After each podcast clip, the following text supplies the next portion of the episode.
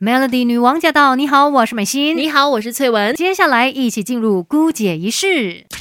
没有人天生就懂什么都会，有 Melody 姑姐仪式什么都懂。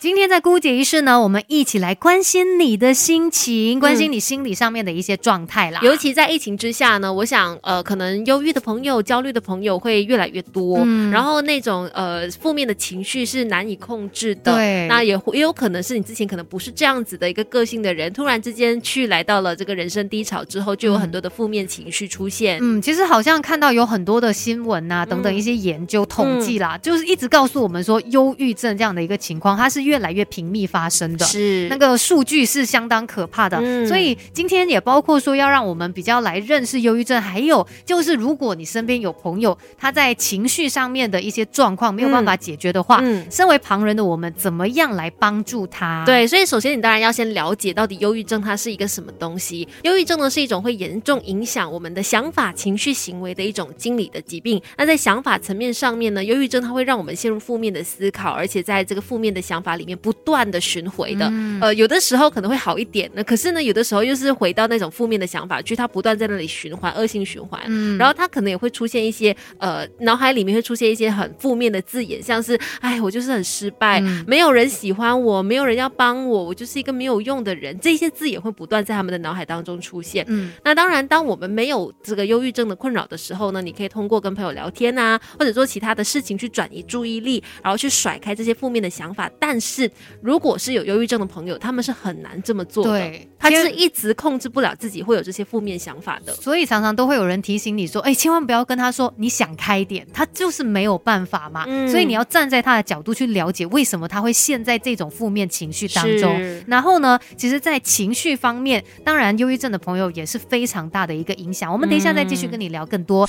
这世界的大事小事新鲜事，让我们帮你 Melody 姑姐一事，继续在姑姐一事跟你一起来分享跟忧郁症相关的一些讯息，要好好的来了解忧郁症，我们才知道怎么样去帮助深陷这些困扰的朋友嘛。嗯，其实，在想法上面呢，忧郁症就是会让他们陷入负面的思考，然后在负面的想法里面不断的循环。那在情绪方面，忧郁症也会让他们就是整天沉溺在负面的情绪当中，包含像是有失望、有悲伤。或者是一些愧疚感啊、生气啊等等，所以其实真的是相当痛苦的。对，一直在这样的情绪当中的话，走不出来的感觉。其实他们都知道我要走出来，可是他们做不到。然后，所以每天都要在这样子的循环当中去很辛苦的提醒自己要打起精神来面对日常的生活等等，是特别辛苦哦。在行为层面上面呢，其实忧郁症也会让你失去活力，对什么你本来有兴趣的东西都会变得没有兴趣，都会变得不喜欢。然后你思考跟你。你的动作甚至都可能变慢，然后你会觉得整个世界呢都好像灰蒙蒙的一片，没有生气。原本喜欢吃的东西也会变成不喜欢吃，这些就是忧郁症会有的一些状况。是的，那其实说到忧郁症，为什么会有一些人会面对这样的一个问题呢？呃，除了是生理上面的一些特殊的情况啦，当然跟我们心理上面也有关系的。因为像其实我们每一个人可能也有自己特殊的一些心灵脆弱性，就可能某一个点是你特别。不能够承受的，嗯，那如果刚好这一个点又不断的就是被别人攻击或者是呃踩他的话，对他就会变成是一个很大的伤害。而且当他一直不断的发生，持续的一直不断的呃有这样子的一个冲击或者是打击的话，你很难逃出来。慢慢的，你可能就会出现这样子的心理的病症了。对，所以如果你发现到身边有朋友目前正在面对这样的一个困扰，当然可以去寻求专业的帮助。但是有时候可能在第一步的时候哦，呃我。我们身边的人也需要给他一些正确的帮助跟陪伴，嗯，才不会让他的情况更加的严重嘛。所以等一下呢，我们就继续跟你分享，究竟要怎么样来帮助有这些状况的朋友。这世界的大事小事新鲜事，让我们帮你 Melody 姑姐一事。今天就来跟你分享一下，如果说身边有一些朋友他们是有忧郁症的一个情况，那你身为朋友、身为家人的话，应该怎么做呢？嗯，我觉得如果对方的情况还不是太严重，算是初期。或者说刚开始有这样的一个倾向的话，你发现了，那你可能可以做的就是陪伴他们去做那些曾经在他心里面很喜欢的事情，嗯，找回他对对于这个世界的一些兴趣。对，比如说他可能之前很喜欢做蛋糕啊、做烘焙啊，或者说他喜欢养植物啊等等的。那他可能现在因为有负面的情绪嘛，就不喜欢了。但是你可以提醒他，哎，曾经这样的事情是让你很喜欢的，然后可以一步步的去唤醒他心里面那种快乐的感觉，好像遗失了一些什么，去把它找回来一样。对，或者是让他对人生有更多的期待吧。我相信这样子的话呢，心情上面或许也可以慢慢的调整回来。另外呢，呃，像是他们有一些负面的情绪嘛，那你也不需要一听到他的一些负面的呃，可能对于自己的评价的时候，